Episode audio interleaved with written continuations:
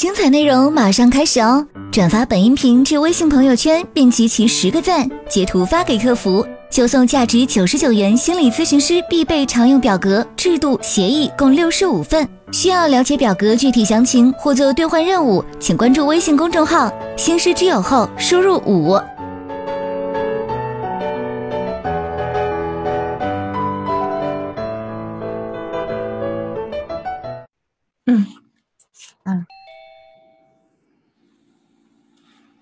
先报一下你的案例。好的。嗯嗯，病人来访者四十二岁，大专毕业，公司职员，现在一家三口住在一起，儿子上高一，丈夫是公司的技术人员。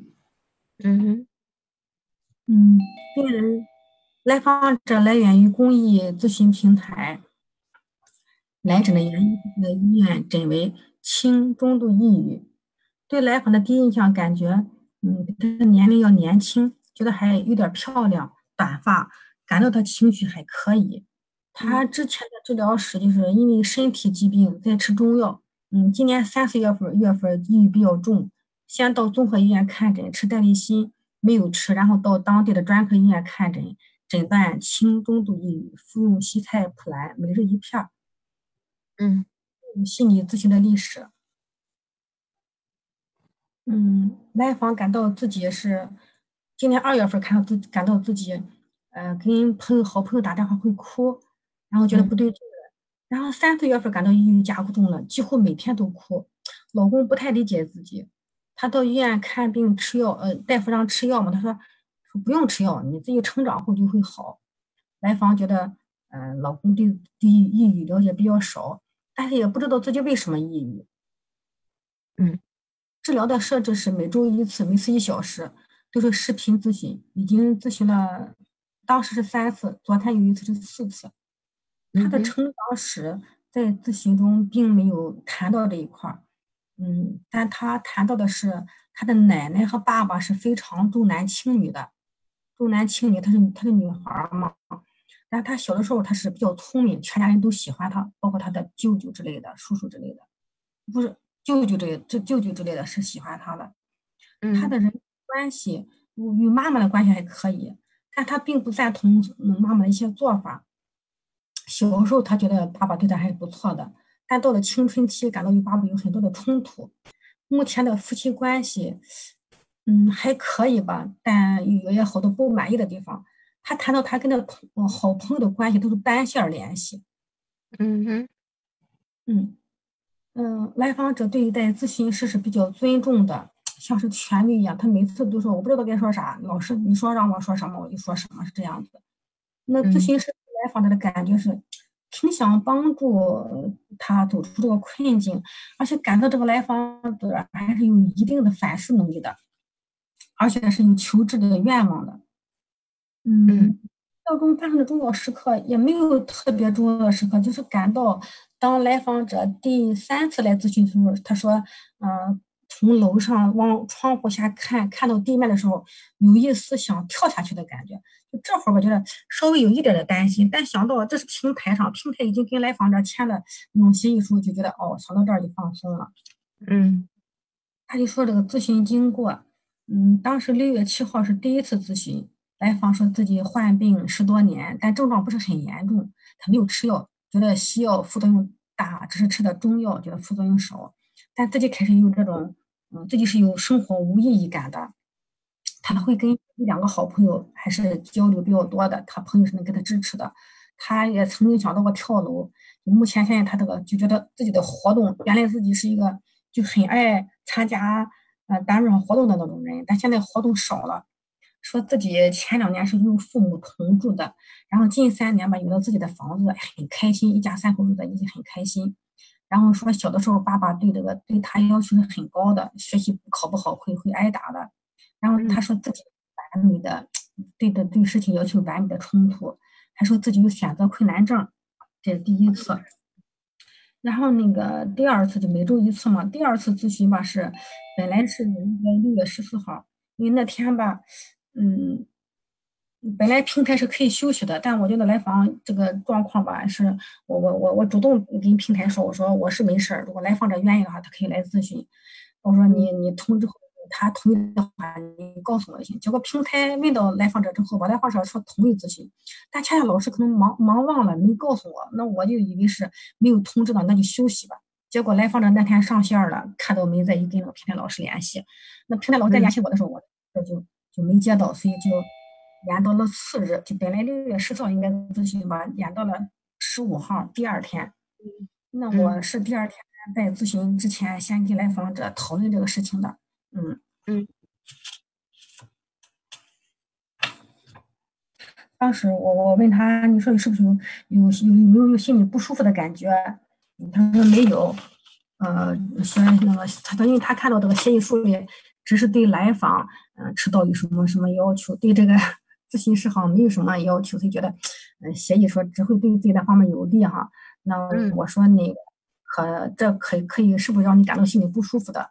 来访说，哎哎还可以吧，心里有一点，但不至于影响什么。那我说，如果我是来访者，我会心里感到不舒服。那不管怎么样，是因为平台的原因哈，造成昨天没有咨询，我表示道歉。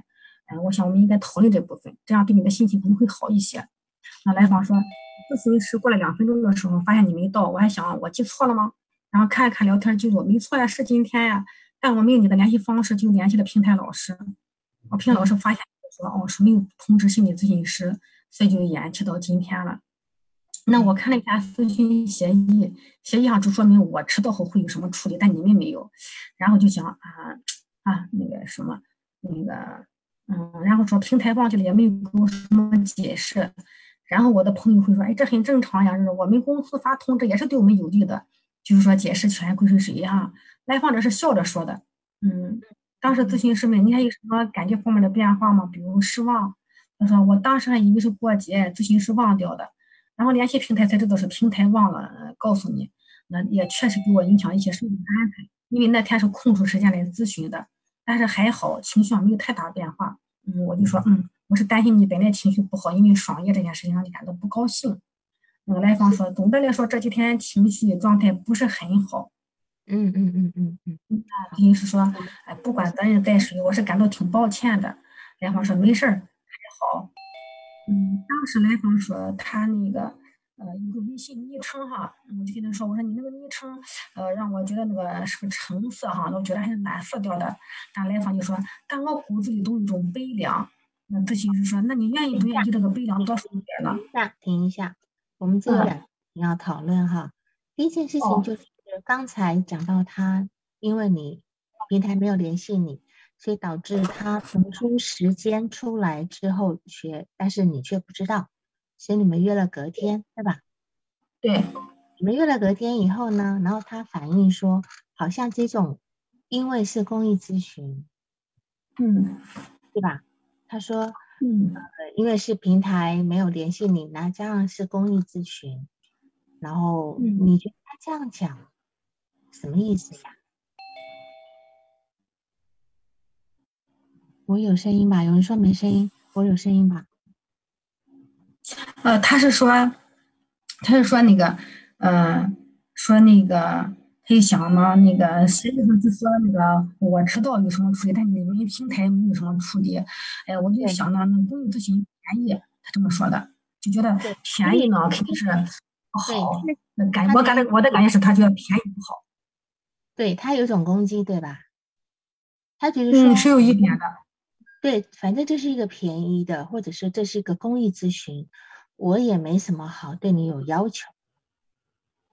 对我感到是这个意思，对，就说既然是公益咨询，我就我也没有权利去维权，而且他自己是属于被资助的那一方，他在这个地方贬低了自己，也贬低了咨询师，双方他他贬低了自己，也贬低了你，因为他自己无价值，所以被忽略，而公益咨询其实他也有一点点有讲讲不太，他也没看得很重，嗯。对，所以在因为这个地方，你可能你你有说想要跟他工作，可是被他被他推掉了，被他推掉了，因为他说没什么的，我也情绪没什么变化哈，等等等等，就说你本来说想要跟他讨论这一点，可是他还是就是溜掉了，对吧？嗯，对。但是在这个地方，我们可以知道，他在这地方，他应该生气，他却没生气，而且还找理由，还用这种隐性的攻击，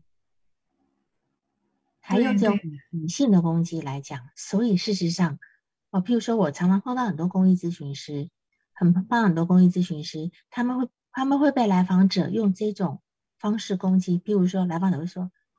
没关系嘛，等于是喝一杯咖啡的钱嘛，我等一杯喝，就像嗯，我去喝一喝一杯饮料而已嘛，就这样子。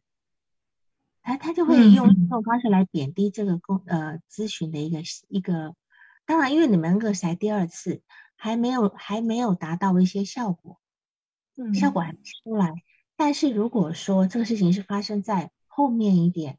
来访者有感觉到他有点好的时候，他还会这么在讲的时候，我们就要注意这个地方有可能就是叫做负面治疗反应。这个负面治疗反应就是他觉得我不应该被一个咨询师给治疗好，尤其是一个公益咨询师。哦，会这样，嗯，对，负面治疗反应其实是。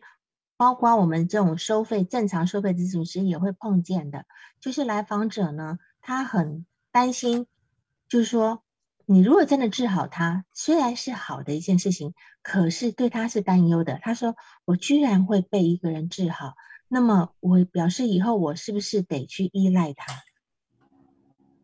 我是不是没有他了就不行？所以他会在某一个潜意识层面会去。会去抵触跟否认这个成果，这个我们在专有名词上面叫做负面治疗反负面负性治疗反应，叫负性治疗反应。那因为你这是刚开始，它只是针对你的疏失，你的疏失，在家长公益咨询的部分，他在他在攻击你。然后第二个问题呢，就是我要讨论的地方，就是说来访者的微信叫做橙色哦，叫做啊，你说吧。嗯，橙色的鱼哦，你是可以说是哈，他的微信名称叫橙色的鱼哈。我希望这里不算是有点暴，因为我觉得这里有跑讨论的点，所以希望不是暴露来访嗯，就是说，但是你的回应是什么？我说，呃，他说是小鱼的鱼嘛，我说小鱼让我想起自由自在的感觉。他对对，但是为什么你在这里要先说呢？在这里，这个是一个错误，就是说你不能先说。如果今天来访者他是一个迎合性的人格，他有点讨好迎合的，你今天已经先说了，他就不会再去说他自己的感觉。所以今天我会我会问他，那么因为如果今天是我，我我反而会觉得我不说出来的感觉是小鱼很弱呀，它不能离开水面，而且必须被喂养，而且它其实是大鱼的食物，这反而是我的感觉，对吧？所以他到底是什么意思？你要问他，那你你你小鱼给你什么样的感觉？这是你要问他，而不是替他说。对对，这成了我的投射了，自由自在。对对，是你的投射。对你不要先说，我们永远不要先说我们的感觉。然后呢，因为它是橙色的鱼嘛，它是橙色，然后你他就开始解释橙色，是吧？他怎么说的？嗯，他说，他说，他说是红色加黄色，不就是成了橙色了吗？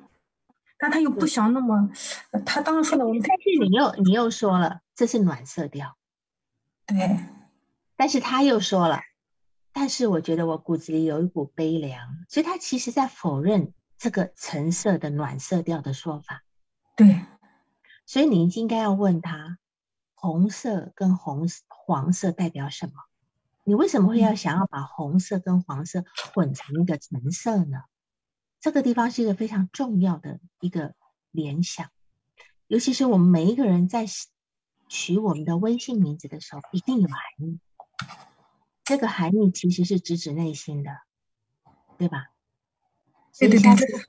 对，下次不要把自己的投射先带进去，他这样子就他不会去说实话的，但是他反倒跟你说：“我有一股骨子里有股悲凉。”这样好吗？好，王老师说的太好，嗯，你说的太好了，王老师。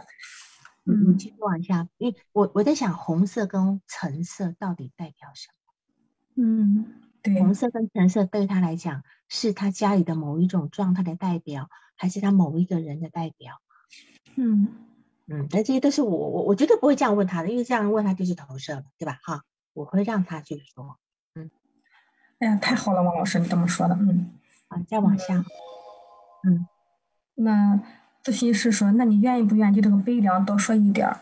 他说，从小就有点多愁善感，有时阶段性的会想到自杀。十几年前我得了病，当时对我影响并不大，因为当时都不清楚这种病嘛。他一开始在户外，在一个湖边，风很大。那我说这儿声音比较大，你能不能一个安静一点的地方嘛？他就到他车上去咨询了。他说，最近我想哭的时候，我特别想让自己消失掉。那我问，那个消失掉对你意意味着什么？那他说，就是不想让自己在这个世界上，但我不想用接待的方式。那我问接待的方式什么方式？他比如跳楼呀、割腕呀，但又不知道该怎么割，还要买刀片儿。如果跳水的话，我是要自己沉下去呢，还是要自己爬上来呢？我问，那你刚才想，刚才说想让自己消失掉是哪些方式呢？就是刚才说那些方式，我就想让自己哭的时候消失。好，我说那就让，嗯，那那就让自己消失，对吧？嗯。但事实上呢，这个消失呢，我觉得是一个。非常，你也你也想要跟他探讨，对吧？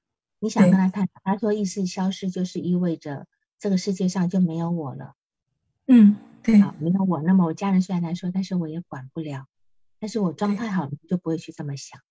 是么，但事实上它的消失是什么呢？它的消失有点像是融化，有点像是蒸发，对吧？他说我希望自己哭的时候就消失了。对吧？他他这种说法，他他并不是说我想自，他不是说我想自杀，而是说我想消失。所以这里消失跟自杀是两回事。就当我们当我们情绪很难受的时候，哈，我们会希望自己不存在。我我不要用自杀这个词，就是说，当我们很很难受的时候，或者是当我们很痛的时候，啊。比如说，嗯，头痛的不得了，我就恨不得我现在完全没有感觉，不存在。那那其实他当他自己很在哭的时候，一定是因为那个哭让他难过。重点在哭，不在消失。重点在哭的时候，他到底在什么？到底在难受什么？那样的难受让他想要让自己消失掉，让他想要让自己很不舒服、很痛的、无法承受的感觉。通通都不见，对吧？哈，所以这个地方就只有只有这样才会用消失的词。然后呢，我也有一种感觉，就是说，他小时候有过这样哭的时候吗？他小时候，譬如说面对家里的争吵啊等等的时候，或者是父亲无缘无故的打他的时候，他有哭的感，他在哭吗？就是我会去联想他过往的感受。还有一种就是说，就是说，你们把我生出来，你现在再把我收回去好了，我是没有能力的，因为我会感觉到那个小鱼让我让我感觉到，我会想的感觉在那鱼缸里的那种小鱼，而不是在大海里的小鱼，嗯，对吧？是那种在鱼缸里的小鱼，这是他的一个状态。他现在其实就是一个养在鱼缸里的小鱼。再往前讲一点。就是在子宫里的一个胚胎，所以他今天就是，我会觉得他其实正很难受的时候呢，他不想独自一个人，你们帮我回收吧，帮我回收回去吧，就是让自己就这么消失掉吧，不要再存在了啊！这这是你将来可以再讨论的一个点，这个点很重要，就是对于这一个这个感消失的感觉，他后面还提到很多消失的感觉。到时候我你你讲的时候，我会提醒你，好吗？好的，好。然后后面的部分你可能要跳着讲，因为你这样下去会讲不完的。好的，好的。嗯，你整理一些重点讲就好。哪个点呢？比如说他什么时候开始抑郁的？嗯，他说这个，嗯，我我我，嗯。他二月份的时候曾经住过院，我说他我二月份住院时候也没这样子，但不知道为什么三四月份就抑郁很严重了。但是他一月份就开始打电话跟同事朋友哭了。嗯，对。他三四月份开始变严重，对吧？哈，这个是这是他正常的一个发展的部分。然后这个地方我们先不讲，我们先不讲，我们来讲他小时候跟父母的关系，好吗？嗯。我来问你，这样你会比较容易有你你你比较容易有有重点。好的，明白。你说，他跟他父母的关系。他跟父母的关系，找一下。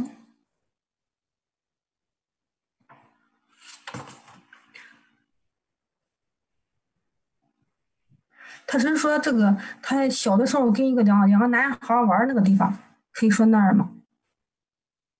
可以，但是呃，我跟你讲哈，以后如果今天要报个个案的时候呢，我们今天对一个个案的理解不是写下来就可以了，而是我今天要讲的概念化，就是我在我脑子里面。好像是一个一个拼图。我现在想到他的人际，他跟父母什么关系，我马上那个画面就出来。嗯，他画面就出来。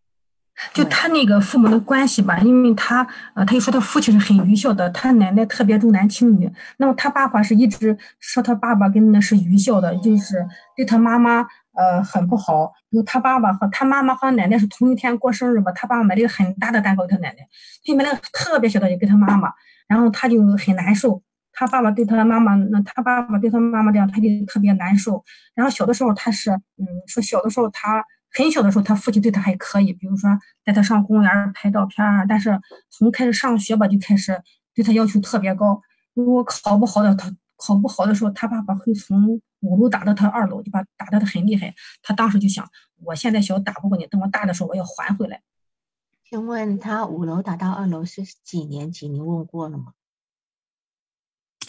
我当时他好像是四五年级那个时候，我问过他。对，因为不可能太小，下海下太小，这个从五楼打到二楼，这孩子跌倒了，大人不可能，他也不会这么跑，一定是稍微大一点他会跑的时候。嗯，但有的时候他会说：“哎，我这些都记不太清楚了，主要是妈妈经常说起来，就似乎他妈妈对这些。”至少小学中高年级还是初中都可以问得出来的。你可以问他，你那是小学高年级还是初中等等，你可以提醒他一下。嗯，是？有一次，就那一次过生日，他是这样说的：他过生日不给他妈买了很小蛋糕，然后就发生冲突了嘛，跟他妈不愿意，他爸妈就冲突了。然后他爸爸那是高一的时候，他爸爸就拿着菜刀从厨房冲出来了。那会儿对他来说是很震撼的，他是没想到。呃，他爸爸是那样子的，但是你想想看哈，他爸爸也不至于说买给奶奶一个很大的，买给妈妈一个很小的，就是顶多是大小有差别，对吧？哈，大小有差别。然后呢，你看她都是一个高一的女生了，跟妈妈两个合起来联手去指责爸爸，爸爸在厨房做饭，你说这个爸爸不被激怒也也蛮困难的。而且今天你已经是一个高一的女生了，是吧？嗯，所以在这点上面，她其实情感上还是有点幼稚的。她如果她今天已经发展的够好，她应该跑去跟爸爸说：“爸，你你这样买个大小蛋糕不太好，你该跟妈妈稍微说一下，是吧？”但他不是，他他跟他妈妈站在一起骂他爸爸，把他妈妈把他妈妈骂到恼羞成怒，拎着菜刀出来。所以这家人在这些方面其实是情感的呃表达方面是很幼稚的，是吧？嗯。因为他就说他从小是在吵吵闹闹中，家庭的吵吵闹闹闹闹中长大，他就不会好好说话。是他不会好，而且他还说了一句话非常重要。他说当时呢，爸爸、奶奶跟妈妈常常吵架，好，常常吵架。然后呢，吵架的结果呢，他说他自己没有办法成为他们的润滑剂，对吗？他他的意思是他爸爸不能成为他奶奶和他妈妈之间的润滑剂。比如说吧，他下班以后，他妈妈没有跟他奶奶打招呼，他奶奶就会不高兴，跟他爸爸说，他爸爸就会训他妈妈，然后就加深了他妈妈跟他奶奶的矛盾。是他爸爸不会成为他奶奶和妈妈之间的润滑剂。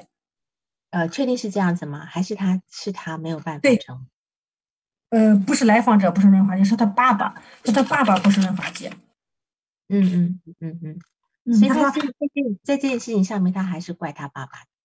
对，嗯嗯嗯，他跟爸爸一直是冲突的，特别从青春期一直是冲突的。是青春期冲突是正常的，但是小时候他爸爸对他很好。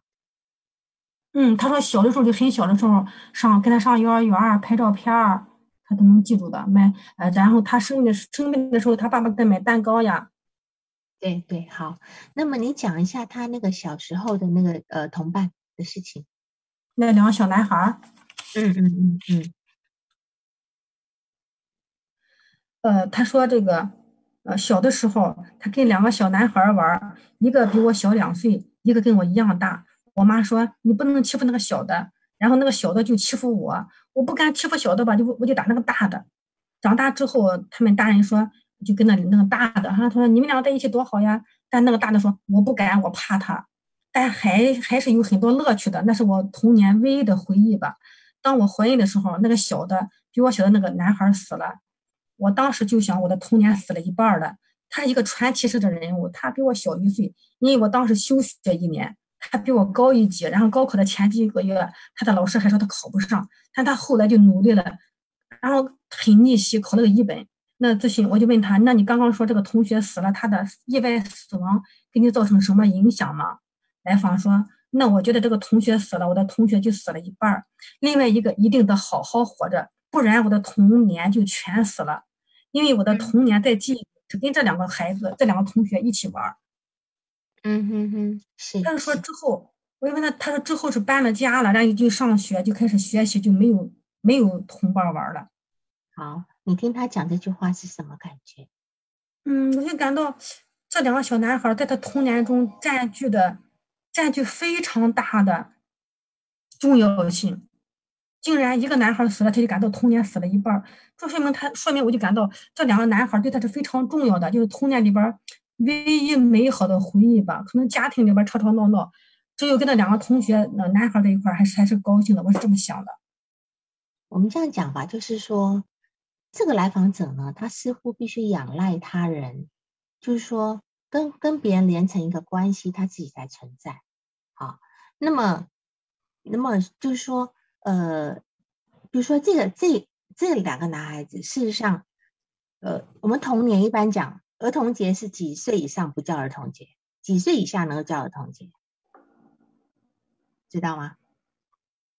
嗯，那十二岁。啊，对，十二岁，十二岁，所以就是他上了初一以后，他就不再是童，就不再是童年了。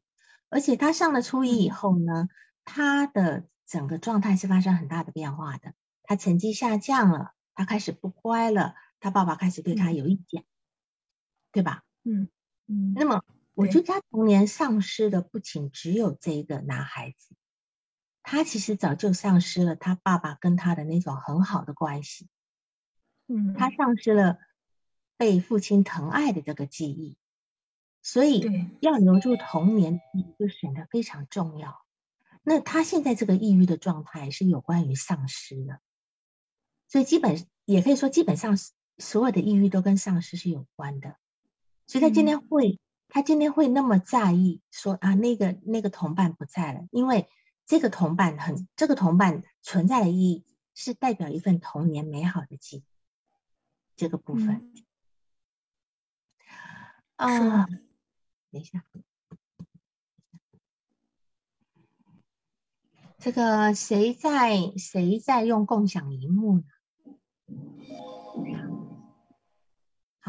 好，那么这个地方来讲，其实我觉得他他他一直说他的抑郁症是没有什么事件的部分，可是我一直看他从小到大，他有非常多的一个情况的变化。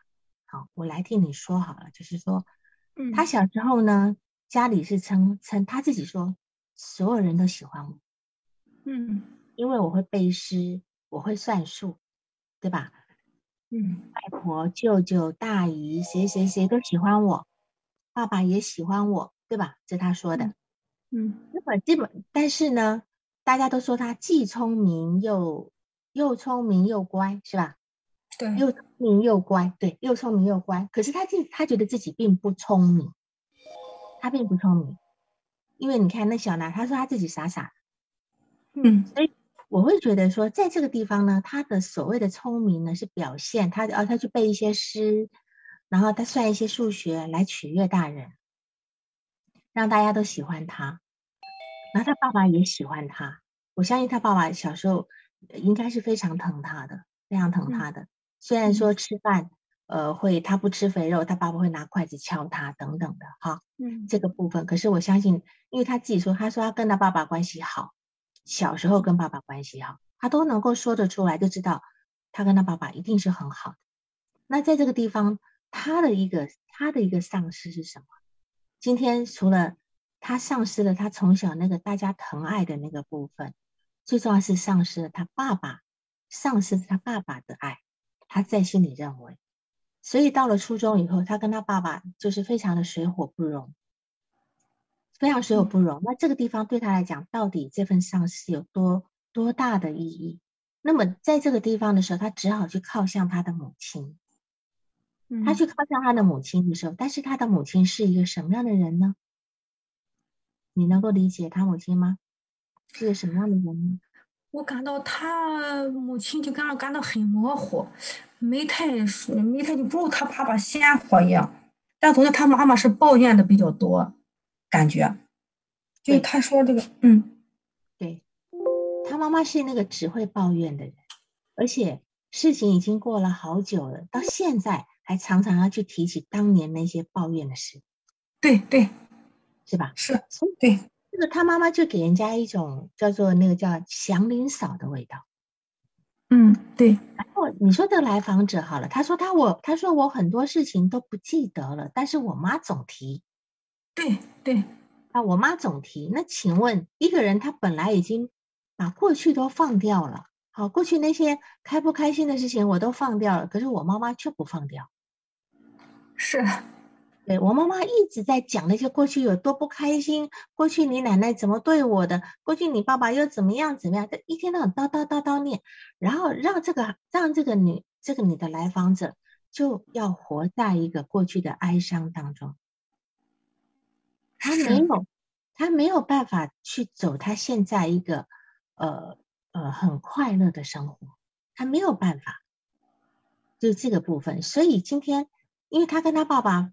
嗯的关系变糟了以后，他去靠向他妈妈，靠向他妈妈，可是他妈妈又是那样的一个人，把他拉在自己的身边，因为他妈妈说以前是二对一，就是奶奶跟爸爸对对妈妈，现在我我也是二对一，就是我跟女儿对你，对对吧？你看现在妈妈，因为他跟他爸爸的关系不好了以后，他妈妈把他拉过来成为一个正，而且他为了跟他妈妈。表忠诚的时候，他就必须跟他妈妈待在他妈妈的情绪里面。嗯，他一直到了三十九岁才搬离家，对吗？嗯，今年四十二岁，三年前才搬出来。他一直想要搬出来，到三年前，三年前他以为搬出来了会好一点，没想到开始抑郁了。对呀，很奇怪啊。呃呃，对你，你去从这些事件来看，你其实你就不知道，就不会奇怪。就是说，初中的时候他的成绩开始下降，他不听话了。他本来是个讨好的孩子，但是到了初中，我们每个人到了这个叫分离个体化的时候，我们每个人都想要去做做自己。每一个孩子都想要去去探索我可以逾越的边界，所以他会做一些比较想要越界的事情，开始不乖呀等等。可是这个时候呢，就触碰了他爸爸的一个自恋。因为他爸爸本来跟他很好，他可能是他爸爸的贴心小棉袄，对吧？他不去参与他爸爸跟妈妈跟奶奶的战争，你们自己打吧。虽然可能会觉得妈妈也不对，爸爸也不对，他他没有靠他没有靠向弱者，因为当时强者是妈妈跟奶奶，他没有去靠向他靠向他妈妈，因为他其实也不那么亲他妈妈。但是到了初中以后，他的那样的一个反应。其实是触怒了他爸爸的自恋，然后他爸爸就开始批评他，督促他，希望他改邪归正，就是你还是要跟以前一样乖吧，对吧？但是呢，在来访者的心里就会感受到，我爸爸不喜欢我了，我爸爸不喜欢我了，但是不喜欢我，拒绝我，批评我，所以他后来每次跟爸爸从初中开始的吵架，他总觉得爸爸的口气那么大声，就是在批评我。嗯，一直到最近这一两年，他搬出来了以后，他开始在反省，好像觉得爸爸也不一定是批评他，是他自己先想想偏了，对吧？对他有反思，对他开始在反思了。所以当时事实上，他今天是自己内疚，因为他自己变不好了。变不好了以后呢，他其实心里知道是对不起爸爸的，因为爸爸曾经很期望、期待他，他这么聪明又乖的孩子，就变成又成绩又不好了，又不乖了。他其实对父亲是有内疚的。但是你要知道，我们今天一个人在青春期之后，我们要成长，我们要独立，我们势必要在某一定的程度上要叛离自己的父母。我们一定要叛自己的父母。如果今天，完成了这个叛离，然后我们的父母亲也接受接受我们这样的一个呃稍微有点嗯不不守规矩的部分，没有太太太大的碾压我们的话，孩子就能够很去相对顺利的度过青春期。但如果但是他看起来他的父母他的母父亲是没有的，他父亲是反过来碾压他了，就碾压他不让他那个叛离。所以他其实是没有叛离成功的，嗯，他没有叛离成功。所以他虽然他后来逐渐长大了，可是他整半个人还困在青春期。所以他今天他的老公会说他没有没有长大，不成熟。嗯，所以今天接下来你这个青春期的这个经历也是很很重要的一个工作的点，能够理解吗？这个点当时是怎么过的？后来他其实。当然，我们不能够说你后来是怎么投降的，是吧？嗯，好，就说今天如果我们青春期过好了以后呢，我们到了高中，我们的心思会放在外面去，嗯，我们在外面结交朋友，更别讲大学。可是他似乎他说他高中没有朋友，对，没有好的朋友同学，大学有一两个，但现在也不联络。对，所以你看，我们只要看一个人的交友状况，就可以知道他到底有没有在。青春期那个时候叛离成功有没有有没有叛变成功？如果没有叛变成功，他依旧留在家里，心依旧留在家里。这个部分好，所以当然我们还可以从一件事情来证实，他爸爸其实从小是很疼他的。因为你后来一个补充材料说，他小学二三年级的时候好像跟老师搞不开心，是吧？对，然后他说那个。他休学一年，休学一年是因为，呃，他那个老师特别奇葩，就二年级还是三年级的时候，老师比较奇葩。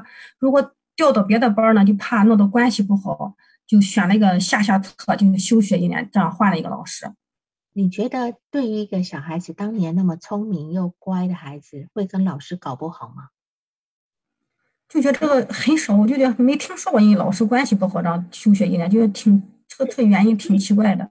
今天跟老师关系高关系搞不好的有可能是谁？你觉得呢？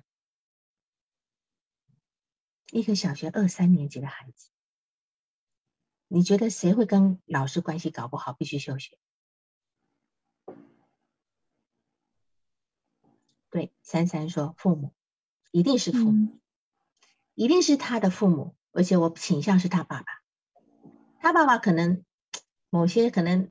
不满老师某一些对孩子的怎么样怎么样，因为女儿是他的心肝宝贝了，他一定是跟老师闹闹不高兴闹不高兴了，所以呢就让女儿休学一年，因为转班可能又怕得罪老师。对，说一个小孩子两三岁的孩子两三年前怎么可能说我跟老师搞到要休学啦？你说初中还有可能啊，对吧？对，五六年级还有可能了。好，所以你就知道，在这一点上面，你就知道他爸爸有多宝贝他。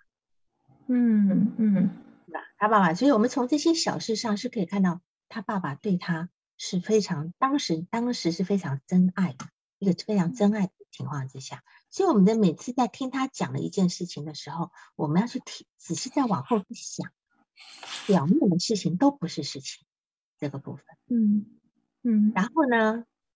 然后我们再来看一下他的一个呃，就是从你的逐字稿里面去问到，就是说他说到说他奶奶过世的时候，他他他他很奇怪，他奶奶过世他居然哭了。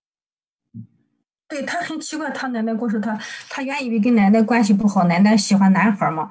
他说没想到我奶奶去世的时候，我竟然哭了。对，可是你的回应是什么？那我说很正常，你的奶奶哭，奶奶奶，你的奶奶去世了嘛。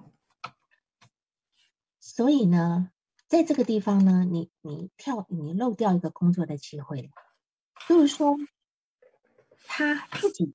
我们要工作的是奇怪的那件事情，就是你你的奶奶过世，你为什么你会哭？为什么你会自己觉得奇怪？那他会跟你说，那因为我跟老奶奶感情不好呀，对吧？那你就说，那那你要问他，那肯定有曾经有过好的时候，要不然不会奶奶的过世也会让你难受，对吧？对你对奶奶应该还是有感情的。那这个部分，虽然奶奶会喜欢男孩。但是他当年也讨孩讨讨大人喜欢的呀，那这个地方是不是他为了要忠于他母亲，所以在意识潜意识层面，他都把他的奶奶排斥在旁，排斥在很远的地方，把这份感情压在心里。这个是我们工作的地方。那如果说他今天有很多事情都是这么压着压着，你说他能不抑郁吗？他没有办法去正确的去表达自己的感情，对吧？就是说。我我会觉得，既然他爸爸那么那么疼他，他爸爸跟他奶奶关系好，他奶奶应该也是疼这个孩子的哈。而且我一只有一个女孩子嘛，我再怎么重男轻女，我我不至于不不爱我的孙女嘛，对吧哈？但是母亲呢，母亲其实是最不快乐的，因为家里三个人，爸爸、奶奶跟跟他都不属于妈妈的，妈妈当时是被边缘化的，那么是。妈妈在这个地方，就是是被变，但是到了后来，他他跟他妈妈靠在一起的时候，他把这些东西全不快乐全都接过来，就好像他跟他妈妈一直在上演一个永不落幕的一个悲伤的故事，永远不落幕的一个故事。所以从他来讲，他小时候，我觉得他一直说他小时候童年想起来蛮快乐的。好，他虽然只讲到那两个男生，可是他说他自己小时候童年还是蛮快乐，一些蛮好玩的事情。他并没有讲到他童年不开心的事情。他的不开心一直是上了初中，他的境遇发生改变。嗯，那当然我还会反，我还会想到一件事情，就是说他有他生了一个病，是属于免疫系统方面的病。嗯，系统方面的病，而且是在是在他二十。岁二十一二岁生的，因为他说他的病得了二十二十年了。嗯，这个时候他得的这个病，其实跟他奶奶过世的时间差不多，差不多。所以我会想到，因为免疫系统有很多病呢，其实是跟心理是有关的。嗯，心理是有关的。他这个病有一个很优雅的名字，还叫做什么丝绸之路，对吧？哈，所以这个东西其实都是免疫系统方面的病。那么我就会考虑到。到底他的奶奶的过世跟他的病有没有关系？甚至跟他现在的抑郁发作有没有关系？因为他奶奶在他二十二岁的二十一二岁的过世，他在二十一二岁的离病，现在是四十二岁，是刚好是二十一二岁的双倍。嗯，这里有没有周年效应？哦，这个周年效应，然后这个病呢，还这个问题还有还牵扯到一点，就是说他他在。三十九岁的搬离开家里，离开家里以后呢，他真正脱离了那个鱼缸了。他脱离那个鱼缸了，可是他今天这一条小鱼到了外面来，他能存活吗？他虽然开始反思，对于我以前有很多被压抑掉的情绪，全都浮上来了。他是不是那种真正该要哀悼的，真正呃，让他让他不就是？不能够理解、不能够接受的东西，慢慢、慢慢、一件一件的浮上来。他甚至会感受到，爸爸其实并不是对他真的那么批评。他甚至会感觉到，妈妈对他妈、妈妈对奶奶态度也不对。嗯，艾哥他说，其实妈妈对奶奶态度也不对，都在这在你的文字稿里面的。所以，他是不是开始在反思一种东西，反思一些过程，反思他当年沦落、被困在。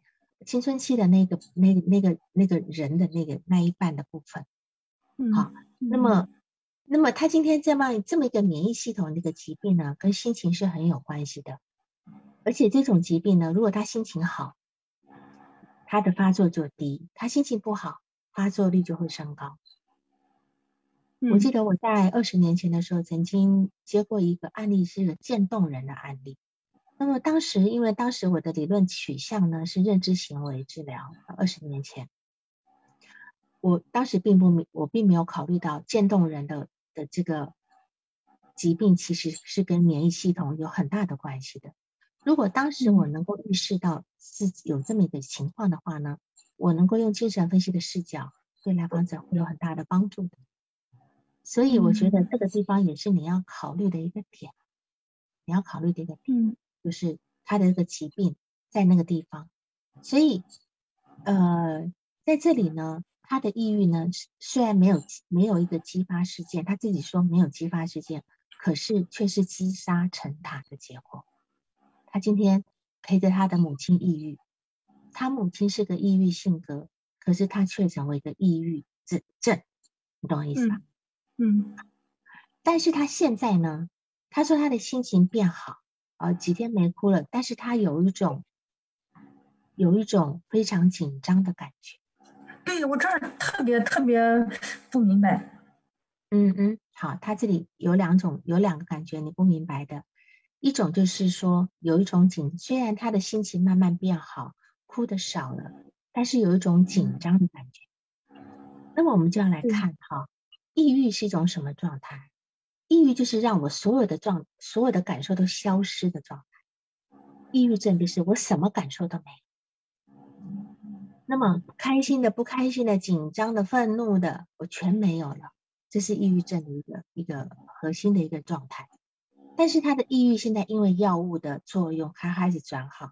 医生从一片的西泰普兰到现在他再去复诊改成两片，这是合理的。本来刚开始吃的时候，肯定是先试一半的量，适适应一两个礼拜之后，要改成合理的调调调上来。所以他因为药物的作用，可以让他的那种抑郁的状态好转。那么这个号就好像今天我们坐在那边，我们脚麻了，脚麻了。可是有一天我有我我们站起来以后，我的血液开始流动，我会非常的不舒服，对吧？我的感觉恢复的过程中，我会非常的不舒服。那他的感觉开始再回来了。他第一个感觉回来的是紧张。那么他到底在紧张什么？我们要理解的是，他紧张的是什么？就说我能够理解他，当他的抑郁慢慢在好转的时候，他的情绪在恢复，可能有各种情绪。有人会恢复一种很悲伤的，或愤怒的，或等等的。可他回来的第一个感受是紧张。那么这个紧张到底是什么呢？是他原来住在家里，譬如说他到三十九岁之前，婚后住在家里，他是否有一种时时刻刻的提心吊胆的紧张，担心不知道什么时候家里要吵架，对不对？那么他自己没有没有能力去去让这个吵架缓解的。他说他隐隐他也他他说他自己不能够让自己快乐。嗯，对吗？他他感觉到开心，他说他我不应该开心。对对，他就说，对你说，他那个逐字稿，嗯，他说那个，我现在嗯就，呃，他当时说，我这段心情，我这段时间心情慢慢变好了，哭的少了，但不知道为什么这几天有一种莫名的紧张感。呃，我现在开心的时候。会觉得这不是我，就是有时候发现自己很开心的时候，就觉得不对，这不是我，会觉得不开心的我才是真正的我，不知道为什么会有这样的感觉。他这自己说的，他的逐字稿这方讲的很清楚，就是说他不能让自己快乐，嗯，因为不能，他今天一旦快乐的时候，肯定就要发生什么事情，会不好的事情发生。那这样的这个事情一定有源头的。就是在他小时候，曾经让他忘乎所以的非常开心的时候，曾是不是曾经被当头棒喝的时候？是不是他那时候从被五楼打到二楼的时候，是其实他还蛮开心？或者是当他小时候，他找朋友来家里读学习，好像五年级是吧？找一群人来家里学习，然后呢，因为学习一一群一群小朋友学习总会讲话聊天，突然他爸爸一进来，他一进来就赶紧假装他在学习，去问一下旁边的男生一一一一道数学题。对，就他爸爸说了什么？他说：“你就想要把那个男孩留下来。”嗯哼，对。当他很开心的跟同学在家里的时候，他爸爸讲了这句话。这句话其实是非常羞辱人的。嗯，就说他很受伤，就是故意要想要把这个男生留下来。就在这个五年级的女孩子心中还没有这种男男女女的事情的时候，爸爸居然这样讲，好像在说你你就是个小荡妇一样。嗯，就有这么味道。当然我用词比较强烈，但是就是有这个味道。就是你你你怎么这么好像不呃就是不准呃这些叫什么不够尊重或不够什么的啊？想要把人家男生留下来。嗯，所以你看他爸爸是什么心思啊？就是所以他今天。出来的时候，哎，对，不知羞耻的要把对方留下。好，所以他现在，你看他，也许他每当他正在开心的时候，就会有一些很奇怪的。那他也，他现在也能够反映到，他说，他说他是青春期过坏了，他这几年一直在反思他的他当年的事情。他说他的青春期过坏了，然后呢，他的爸爸用了不方不合适的方式来对他。嗯。他的爸爸也用了不合适的方式在对待女人，对吧？这是他总结的部分。所以，这个不合适的方式到底是什么？你要跟他工作，因为你你你替他讲话，就是是因为太简单，绝对不是简单。他爸爸带给他的是一种屈辱感，对对，是一种屈辱感，就是。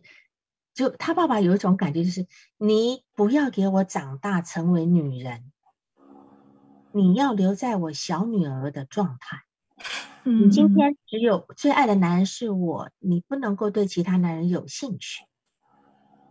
其实就是当时他爸爸的暴愤怒就是这样子，你知道吧？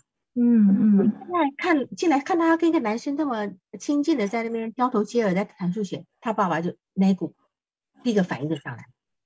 不不允许我之外，你还有喜欢的男孩子，才会说，你看你你刚那样就是要想要把他留下来，一个爸爸的心其实是不太 不太端正，嗯嗯，爸爸不太端正，所以他现在就是有，你看他现在开始慢慢变好了，慢慢开始能够开心了，他反反而开始让自己很害怕、很紧张，其实这两个事情是连在一起。嗯嗯，就当初五年级、六年级跟男孩做题那个事儿，那个感觉体验里头，他现在觉得开心是不对的，不对劲儿了。对，对，这里面是有一种俄狄浦斯的羞耻感，有首生人，有一种背叛母亲的一种感觉。而且再者是他的母亲总是提起过往不愉快的事情，来访者总要来访者要去忠诚于他的母亲，跟一起跟母亲一起沦陷在悲哀当中。那么母亲的敌人也就是奶奶过世了，母亲一下子失去了对手，对吧？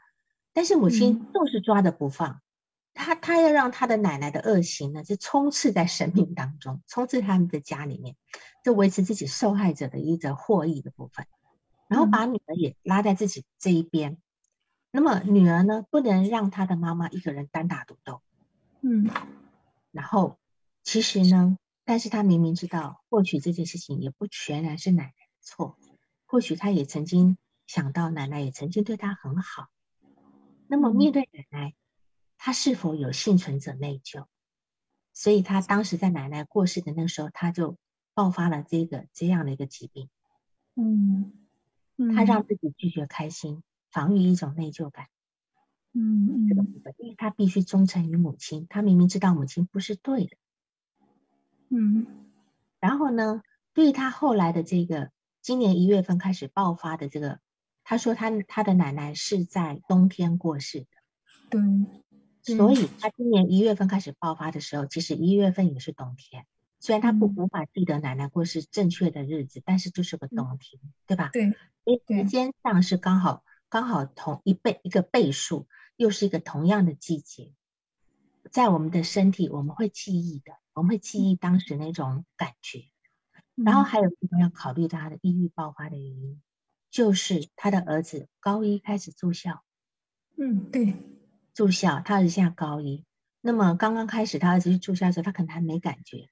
通常过了半年，他这种这种失落感会出来，这也是你要去评估的地方，因为你今天的资料有，但是你的核实没有，所以我也只能够在这地方把所有的点都提出来。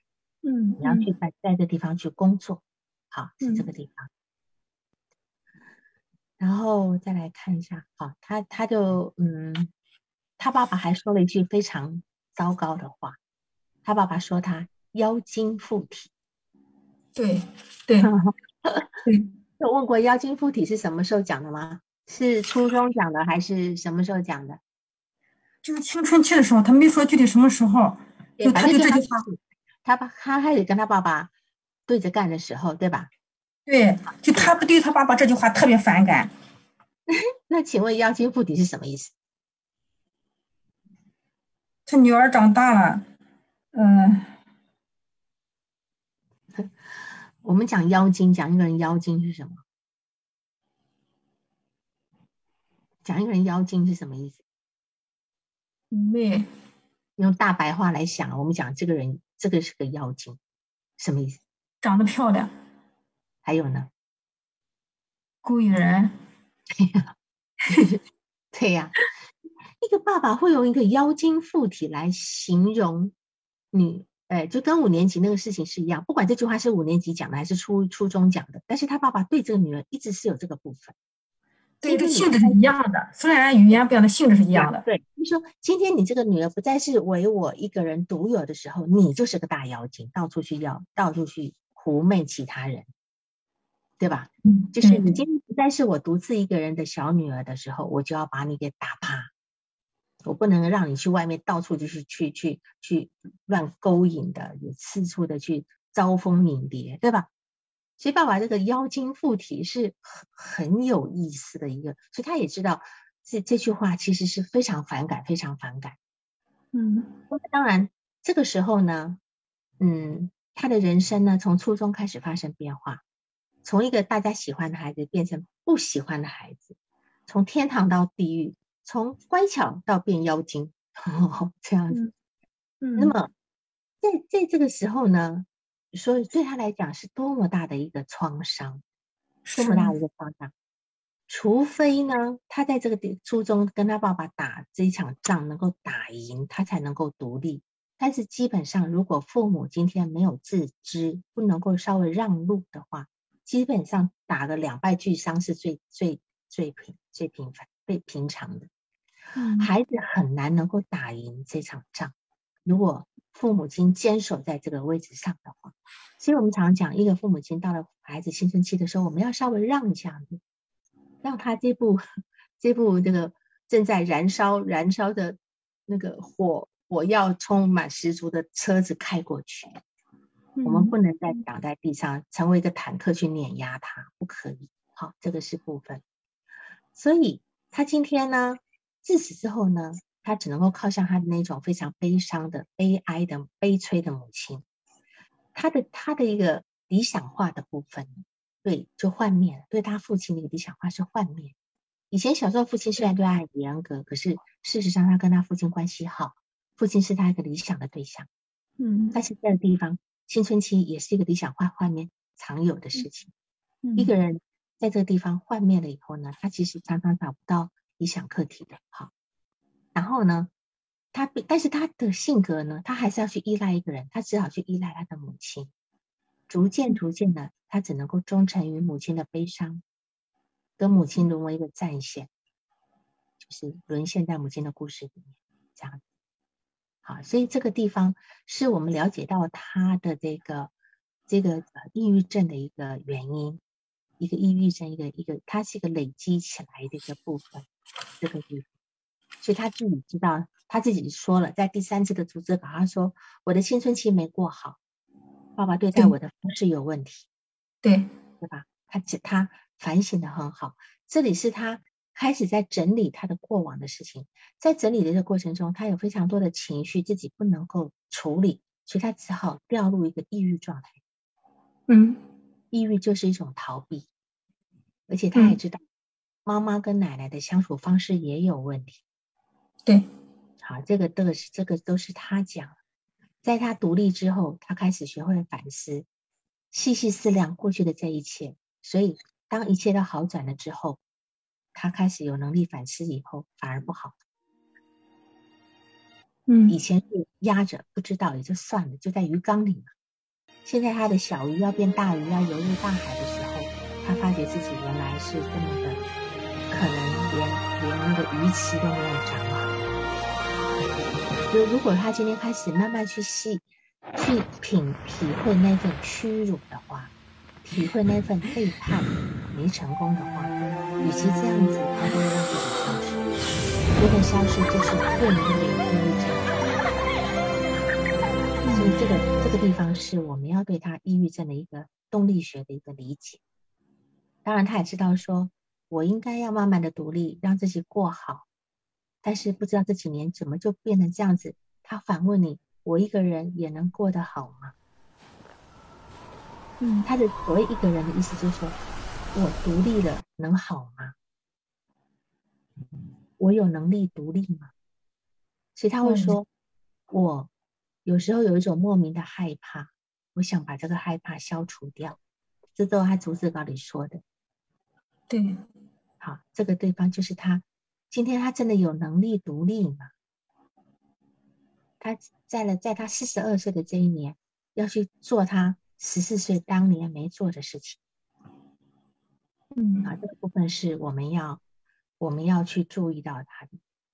好，那这是我对他呃抑郁的一个理解，还有害怕的理解。那么对于这个这个部分，就是说，呃，你因为你说你的自体心理学在这咨询中，你不能够。好好的去使用，嗯，用自自体心理学的概念来使用。那么现在这个这个来访者呢，他其实他可能小时候还算是一个不错的一个呃成长，虽然他的妈妈很悲催，但是他小时候呢，嗯，有被敬意的，嗯，因为大家夸他，对吧？对，他夸他，只是他的那个。父亲还行，可是母亲的这理想化部分是很不好的。嗯，或许他的经营来自于家里的这些亲戚朋友还行，所以他现在只是在在在一个真正要独立的过程。那么我们要把他他的心理年龄看在就是他就还是个青春期的孩子，他在青春期的时候被一些很屈辱的事情打趴在那个地方，不敢成长，他不敢成为一个真正的女人。因为爸爸认为女人就是妖精，是吧？啊，所以他他也说他爸爸对待女人的方式的观念是有问题的。这个地方我们都可以去慢慢讨论，才可以把他心里的结打出来。那你要去共情他这份屈辱感，反正这里心心理学你就要先共情他他在那个位置上的的那种呃被困住的那个感觉。嗯嗯，所以别把自己心里想的太复杂。嗯，他今天在一个地方受创，你在这个地方去共情他在，而而不是去矫正他当时的，呃，好像去给他一个合理的解释，先不要，先去共情他当时困在那边的屈辱感，还有无力感，因为他的母亲不是一个很好的一个女性角色的形象，嗯，他没有办法去认清认同母亲那种形象，让自己真正成为一个在父亲面前理直气壮的女人。嗯，对吧？那这个地方他母亲不行，那至少你可以。嗯嗯，他今天会来告诉你说，我发觉我们两个都是短发。对我那个地方是不是孪生呢？是会不会是是不是感到跟咨询这个孪生的关系？是我当时想那个地方怎么怎么理解呢？还早他今天希望跟自己理想化的人有一点点一样的地方。嗯，对吧？他每每当来访者讲一些这种事情，都是他希望跟你一样。嗯，哦，我们俩都是短发哎，哦，我们两个都今天都穿同一个颜色的衣服哎，哦，等等等等的。哦，这都应该属于理想化。对他对理想化的需求，所谓理想化意思就是说，我要跟理想客体一样的，我才会跟他一样的好。嗯嗯嗯，在这里他有一个理想化你的需求，那这地方我们不需要去。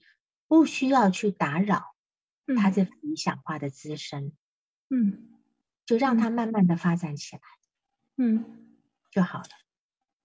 那他每次咨询就说：“老师，我不知道该说什么好，你得引导我。我不知道，我跟别人嗯谈话也是不知道该怎么出话题。”没事的，因为他已经太习惯他妈妈那些悲伤的思维了，是吧？嗯，因为他也都没有交朋友等等的，一直都在这在这点上面，他其实是呃发展停滞在那个时候。但是他小时候跟男生玩，他还敢打那个同年龄的男生，对吧？对，就小时候其实是很活泼开心的呀，还能够在人家面前背诗啦，干嘛干嘛的。对，所以对，只是被阻碍了，那没关系，你说没事的，想到哪就说到哪，或者你也你你你的你的呈现也不错啊，你就你你从上次讲没完的东西继续往下，给他一点指引。我并没有那么的说，因为精神分析的和呃的的节奏就是让来访人先讲第一句话，但我并不觉得我我会在这地方这么呃固固执在这一点上面。嗯，就对，是这样的。你只要稍微开点口，他也许噔噔，他就自己会讲很多嘛，不是吗？我发觉他不会讲很多，只是他一下子不知道从哪个点开始。当然，你也可以可以说，那你也可以在四个每次四每次，因为你如果是他的自由联想能力比较弱的时候，你也可以说，那么你也可以自己嗯，在来之前的时候想一想，今天想跟我讨论什么，对吧？嗯，好，当然精神分析也不赞成这样。那我我其实觉得，对于他这样的人，可以给这么一点方向，嗯嗯，是吧？哈，嗯，好，那么还有什么问题要问？我觉得太好了，王老师，嗯嗯，这些我觉得问题多的问题你都都都说的挺挺好的，今天收获挺大的，嗯。嗯，所以我们要注意到他对奶奶的那种内疚的情绪。好嗯，呃，他跟他父亲的关系变化以后对他的影响，他不得不依靠在那个很过于弱的母亲身边对他的影响，对他一个就是这个呃这个叫做抑郁症的一个状态，好，是这样。那当然还有个我说最重要的部分就是他今天分离个体化才在这么滞后的要完成，还有你提到了就是。他在最后一次的时候，因为心情，他说他一天之中哭了三次，哭了三次的心情不好的原因都是跟吃有关。对对对，那跟吃有关。对，那么这地方这个地方跟吃有关，你可以让他联想，他只联想到了他爸爸小时候因为要他吃肥肉，他不吃，他爸爸拿筷子打他，对吧？对，敲他的头啊，敲他头，敲他头。但是事实上，吃这件事情难道对他？也有不好的联想吗？其他是不是每次不开心吃饭的时候就容易有不开心的事？就是小时候，嗯，因为小时候大家聚在一起，常常是在饭桌上，嗯，饭桌上也常常会成为我们吵架最多的时候。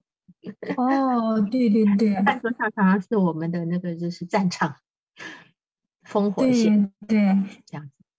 对对对，所以这个地方也要慢慢让他去引导他，他或许一下子想不上，我们可以慢慢引导，等等。对对对，真正自己的反思能力能够发展起来的时候，让他自己说就好。嗯嗯嗯，太好了，王老师，你这个，嗯，是就这样了哈，你的问题都都回答到了啊。对对对，太好了，嗯，好，那我们今天就这样子，好。好的好的好的，谢谢王老师，谢谢同学们。好好好，拜拜拜拜。好，谢谢王老师。哎呀，太好了，谢谢。嗯，好。本次督导完毕，喜欢请留言或分享哦。需要报个案的老师，请查看我们喜马拉雅主页个人简介，也可以在微信公众号搜索“星师之友”，关注微信公众号后，联系微信客服进行预约报个案，完全免费哦。